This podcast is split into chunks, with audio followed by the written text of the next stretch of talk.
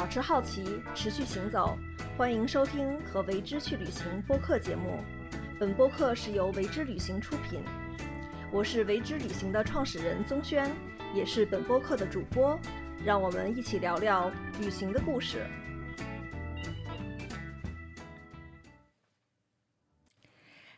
啊，听众朋友们，大家好！今天又到了呃和为之去旅行播客节目，我是宗轩。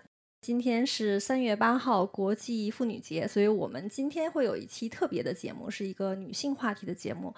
呃，那今天做客和为之去旅行的播客的嘉宾是宝妮。嗯，宝妮你好，轩轩你好。嗯，在我们这个节目正式开始之前，可能需要宝妮自我介绍一下。嗯嗯，简单的说，我是一个文化投资人，但更重要的是，今天我的身份是 一名女性。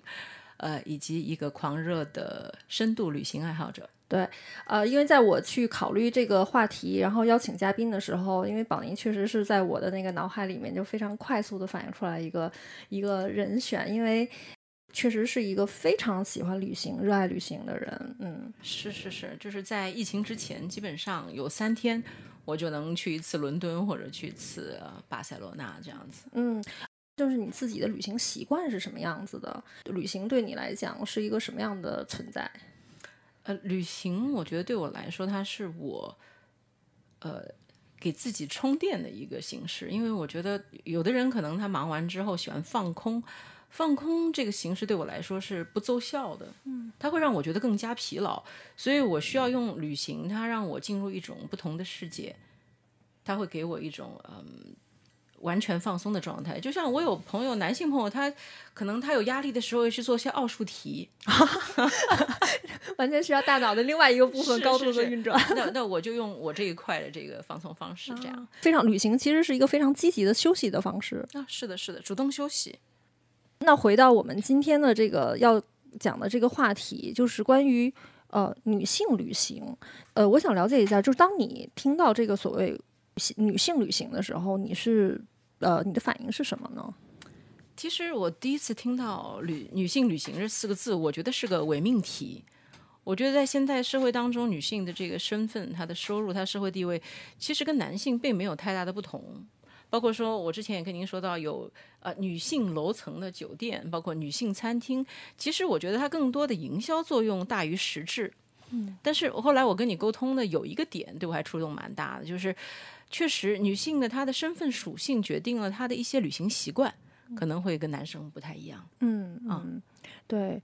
呃，如果我们看到这种传媒上也好，咱这一下子变得把这个三八妇女节变成，或者所有的节日都变成一种消费的节日，其实我更愿意就是我们的这种讨论就回到于女性身份本身，就是看世界的这个视角上面。如果这个女性旅行这个这个话题是。是可以深入的去讨论的话，你觉得女性旅行的特质是什么呢？嗯，如果一定要给个标签的话，我觉得应该是浪漫的。嗯，当然，就像你说的，现在我觉得这个包括三八妇女节本身啊，它现在就是每个品牌都在不停的给你发这个消消费的这个优惠券儿，我觉得它不是在庆祝这个节日，是在消费女性。那所以说，回到呃浪漫本身也是一样，就是我很反对大家说啊，因为我觉得我要浪漫，所以我去做一个公式化的事情，我要去买十一朵玫瑰花，我在桌上要放一一支蜡烛，我觉得这些都公式化的东西都是反浪漫主义的。嗯，浪漫主义它是必须它有即兴的东西在里面。嗯，或者说你提到这种。浪漫的旅行，或者说用一种浪漫的视角去在旅行中，那你自己是怎么去去在旅行中实现你的那种浪漫的那那一部分呢？呃，就是作为一个浮夸的狮子座，因为去年我在呃过生日的时候呢，我邀请了我的家人和好朋友来到呃宁夏的腾格里，他在宁夏跟内蒙的交界处，腾格里沙漠呃进行了一场沙漠晚餐。这个晚餐呢是由中卫的南岸酒店来呃做的。首先，他从这个选址，那天是火烧云的一一个落日啊。然后，他的从餐桌的布置，包括说到他的这个选址，到他的这些呃，包括他桌面的水花，都非常的完美。呃，其实我自己作为这个餐餐餐的安排者，我对这一切已经很满意了。然后这时候，呃，我发现我来自上海的女朋友带了我非常喜欢的蔡家的蛋糕，拿破仑蛋糕，她一路呃转机手提着过来。然后呢，我发现我另外一位朋友他带上了自己的这个很多年不练的小提琴过来，给我献上一曲《月月亮代表我的心》。然后呃，包括说我的弟弟他可说啊，我没有才艺，那这样我出钱，我安排一场烟花吧。所以当这个音乐响起的时候，烟花响起，这个是大家都没有想到的这样的一个一个完美的一个状态。这就是我刚才说的即兴吧。所以这个事先你是完全不知道的哦。那这个对于这个生日主来讲，真的是感觉特别大的惊喜。是是是，嗯，可能因为你是一个很浪漫的人，然后你吸引到的人是有这样的特质的。或者说把这个特质会献给你，对他们可能把他们仅有那些特质送给我吧，真的是一个就是很有号召力，因为我觉得浪漫它会营造一种气氛，然后它会去感染其他的人。是的，嗯，如果他不是那个走过场、走形式主义的话，是的，对对对。然后而且哎，我很想了解一下，就是你为什么会这么看重形式形，就是形式感的东西？是，可能这跟我喜欢美术、喜欢艺术史，我是个特别视觉的动物。就对我来说，形式感跟视觉、跟气味紧密相关。就像刚才我说到了，男性他感受世界的习惯是不一样的。举个例子来说，我有一些投资人朋友，他会每天去收看新闻联播，他去搜索关键词、高频词，然后去来研究行业走势。但是女性，我们感受世界的方式可能更多的是依靠。感受，我不想说感觉，这样就是 非常缥缈的词语。感受，然后它是一个情情感，嗯，去驱动的这样的一个方式。嗯嗯，就是有的时候我会在想，这种差异是因为呃本身性别的天生会造成的呢，还是说一种后天？比如说在小的时候，男生可能就小男孩儿可能就会刻意的培养，让他那种理性的思维，或者是。纪律，然后女生她的那个可能家长对她的期待，然后是另外的一种，所以有我有的时候我会在这件事情上会感到困惑。嗯，我个人的感受不是说这是教育，而是我觉得是你生长的环境的浸淫。嗯，举个我有跟您说过吗？之前我生活在意大利，我感觉到意大利的就是包括一些天其他天主教国家的男生，他们就特别的跟女性容易亲近。他他会讨女性的欢心，呃，其实所以说是因为他们的这个天主教他崇尚呃圣母的这个文化导致的，那么包括说他们在家里跟母亲的关系，嗯嗯，因为这个里面就是确实这种社会的影响力，这种潜移默化，然后会会对呃这种性别文化，然后就产生很大的影响。是的，这个我们可以另外做一个专题。对，因为感觉确实是又成了一个很深的话题，可以可以聊得很深。对对对，那让我们回来接着回来，就关于这种浪漫的旅行。那我想了解，就是当你去实现这种旅行中的浪漫的时候，除了这种仪式感，你觉得还有什么很重要呢？我觉得其实仪式感，当然你可以一个人实现，没毛病啊。但是很多时候，它是在跟人的互动当中来实现的。那当然，情侣可以实现。我觉得女性朋友之间一样是可以实现的。我有一个很好的朋友，嗯，他是一个摄影爱好者。他每次我们一起旅行的时候，都要找当地最好的拍摄日出的景点。那我每次都会陪他去看日出。虽然日出实在不是我的这个菜啊，我没有特大的触动。呃，直到有一次，那次我们在耶路撒冷啊，五点钟的时候，他跟我说我要去拍日出了，要去这个橄榄山。我说开什么玩笑？今儿早上大风大雨，哪会有日出？他说永远都会有日出的，风雨改变不了太阳要升起来这个事实。于是我穿上了羽绒服，我就陪他出去了。我们就这样在雨中，我撑着伞，他守着相机，等了差不多一个小时。但但非常奇妙的那一刹那，云就散开了，太阳出来了。嗯，非常美丽的一张照片，待会儿可以跟你分享。嗯，我不是个唯心论者，我也不是宣扬什么迷信的观念，只是说人生有这样的一些时刻，我称之为高光时刻，它会改变你很多你的一些观念跟想法。感受在这个基础上都已经不是那么重要了。嗯，那当然，这这一个时刻对我的印象是如此之深。后来第二年的时候，我在葡萄牙，我去了一个小镇叫 Tomar，它是圣殿骑士团的一个秘密根据地。呃，很少人知道这个城市，也没有任何纪念品可买。但是我去了圣殿骑士团的这个古堡，买了一颗别针给我的这个朋友。就是这颗别针，只有他收到，他会理解这里面我们的故事，因为在橄榄山那天我们拍的那个角度，有我们自己的，就成为这这这这个点，将来就成为我们一路走下去人生中的一个非常浪漫的一个温馨的一个一个锚。是情感的一个锚，嗯，就是这个时候，我真的是不得不说，就是懂的人就会知道这种呼应，然后可能你们真的是在某一些层呃某些点上是在同频，然后嗯，能够彼此的去理解。我觉得这是人，如果刚才你说感受能够共振的话，其实呃同理心也是可以共振的，就是当你用善意去。对待对方，对方也会用善意来接纳你。我想起另外一个例子，我们差不多有五个女朋友，其实众口难调，五个女人出去叽叽喳喳可烦了。呃，那次是我来安排行程，在斯洛文尼亚，我们去去一个小镇，然后那次因为自驾，然后这个物流特别麻烦，然后有一段路程我是选择乘小火车的。遗憾的是。搞错了时间，我们大概那时候快日落了，我们在那个一个荒废的火车站那儿，五个人那儿傻眼了，因为下一班火车要一个半小时以后才来。然后其实我已经做好准备，我说妈呀，这些姑娘们要拿我开涮了，但并没有。这时候，呃，就是我这个摄影的女朋友她出来，她说：“哎，我发现现在的日光特别适合拍写真，因为刚才之前其实是过曝的，我们现在可以拍张照片。”然后另外一个女朋友就说啊，是是，刚才我在这个火车站的这个东边看到有一片树林，它的植栽就是它的这个这个呃植被，跟之前我们在南欧完全不一样，我们可以拍一些不一样的照片。于是，然后我们就留下了一组非常漂亮的照片。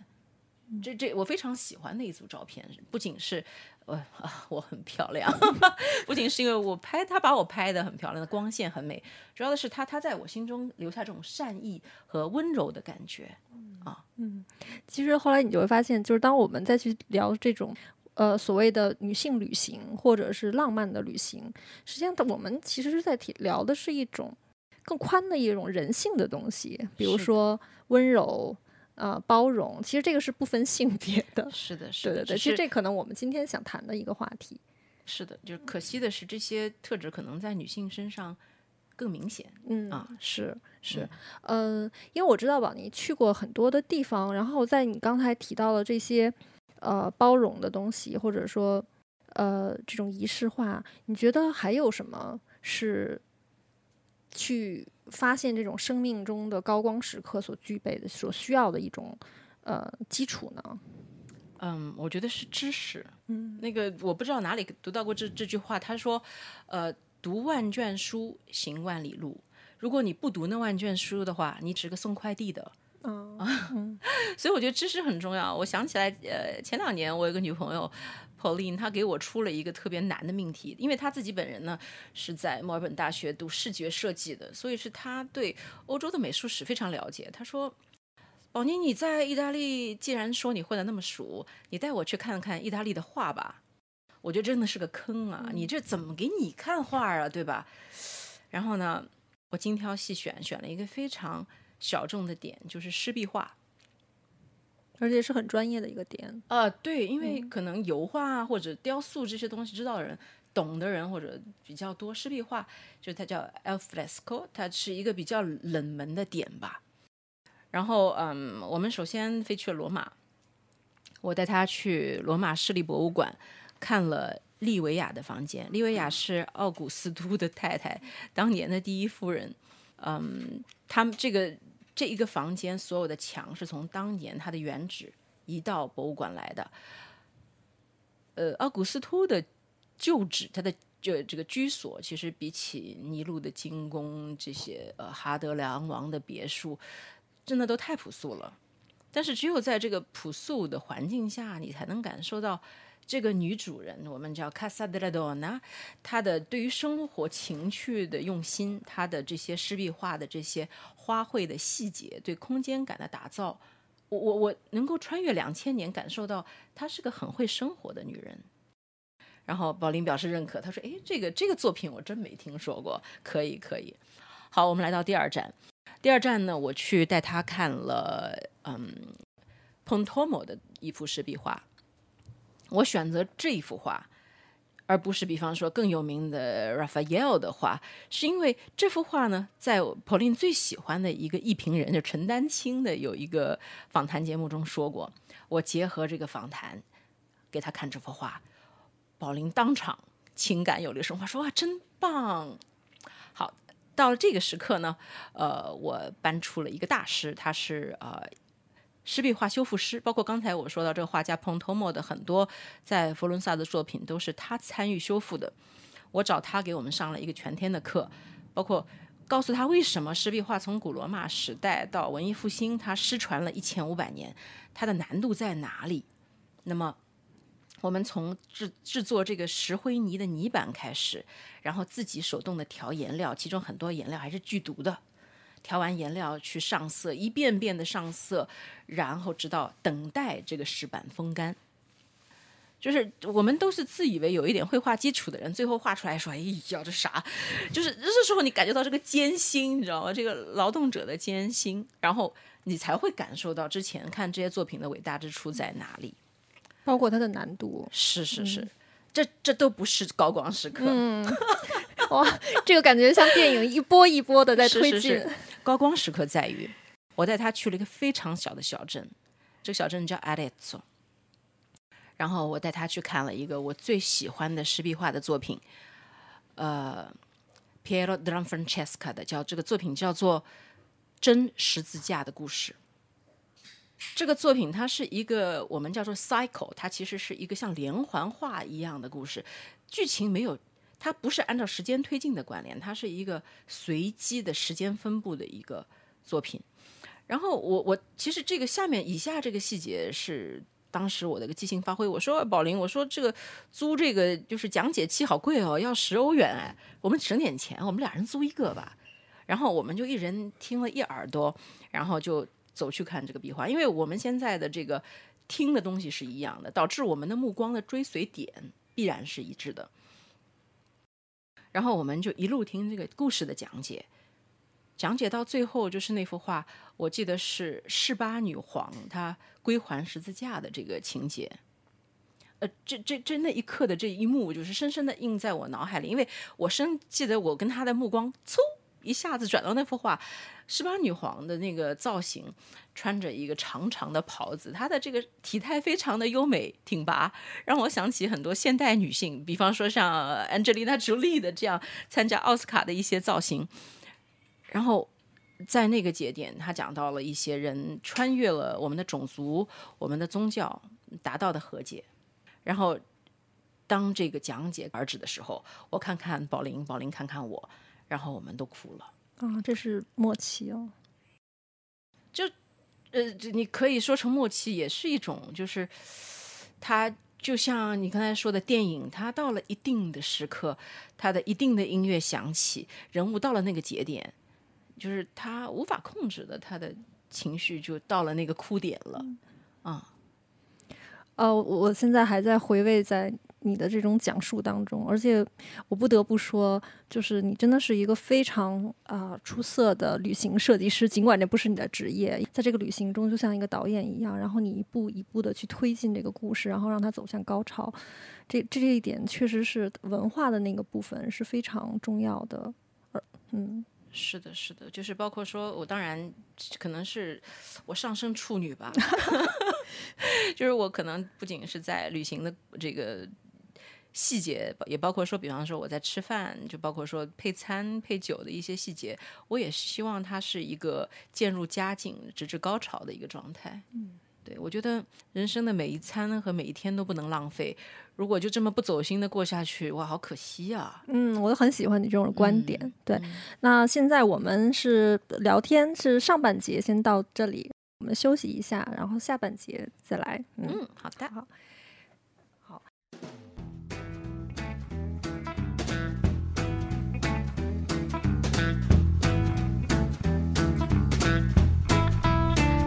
感谢嘉宾的分享，也谢谢你的倾听。欢迎关注“为之旅行”微信公众号，了解更多播客内容。让我们保持好奇，持续行走，和为之去旅行。我是宗轩，我们下期再见。